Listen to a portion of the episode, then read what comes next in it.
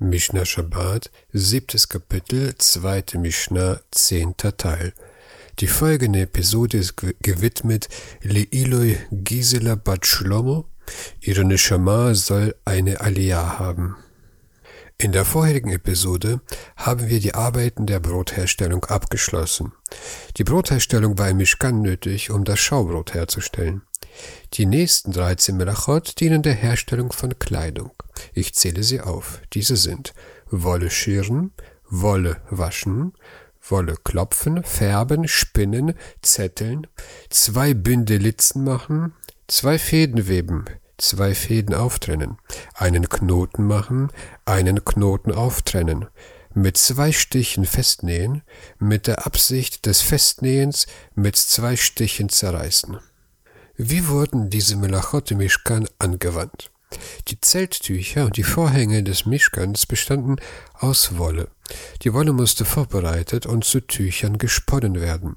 Deshalb sind alle diese Tätigkeiten am Schabbat verboten. Wir gehen alle Melachot Schritt für Schritt durch und fangen mit dem Scheren der Wolle an.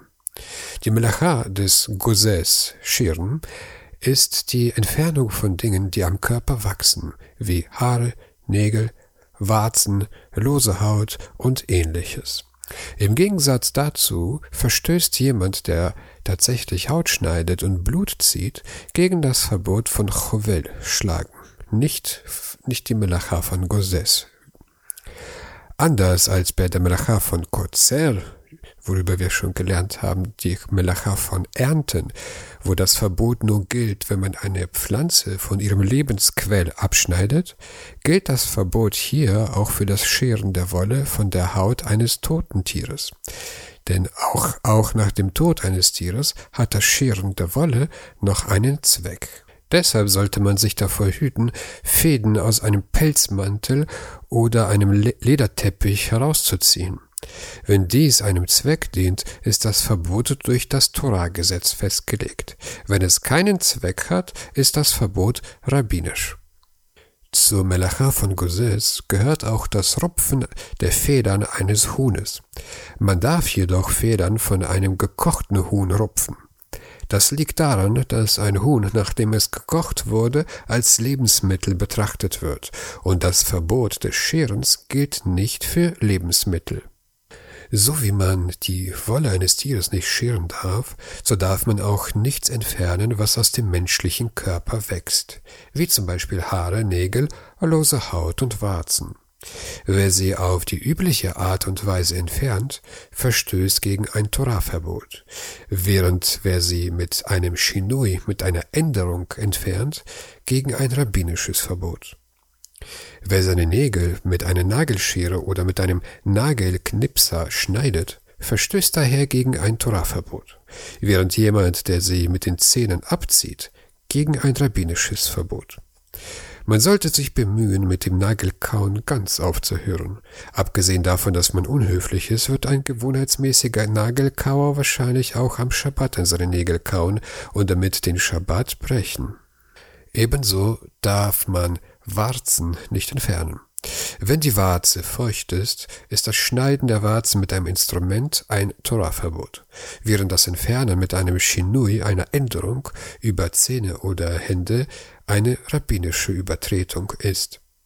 Wenn die Warze ausgetrocknet ist und Gefahr läuft, von selbst abzufallen, dann ist selbst das Entfernen der Warze mit einem Instrument nur ein rabbinisches Verbot. Man darf den Körper nicht kratzen, um Haut zu entfernen, die sich zu lösen begonnen hat. Man darf nicht einmal die Zähne benutzen, um die Haut von dem aufgesprungenen Lippen zu entfernen. Man darf jedoch Schuppen entfernen, da sie nur sehr locker an der Haut haften und leicht herausfallen.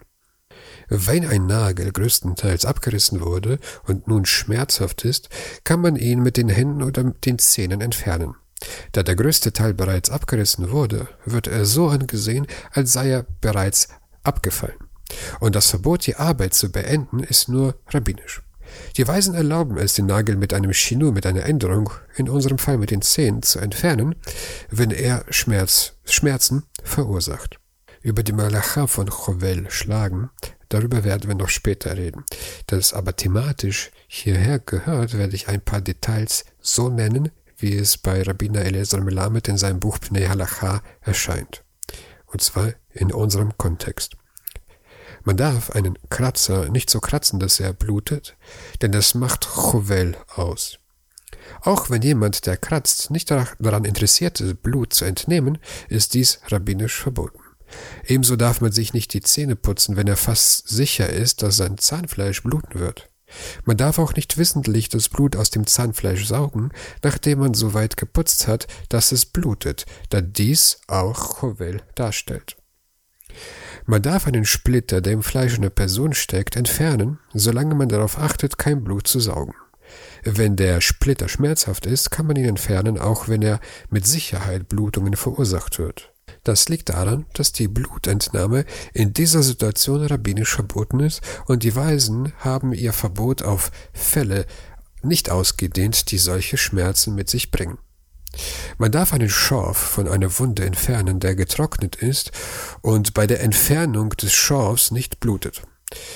Das ist nicht als Gesäß zu bewerten, da Schorf nicht aus dem Körper wächst, sondern nur getrocknetes Blut aus einer Wunde ist.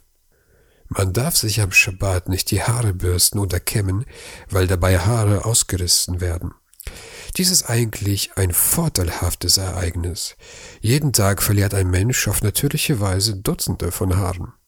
Den Menschen wäre es lieber, dass Haare mit schwachen Wurzeln beim Bürsten ausgezogen werden, als dass sie im Laufe des Tages von selbst ausfallen und dadurch ihr Haar ungekämmt und ihre Kleidung unansehnlich wird. Da man sein Haar am Schabbat nicht bürsten darf, gelten Bürsten auf jeden Fall als Mukze und dürfen am Schabbat nicht bewegt werden.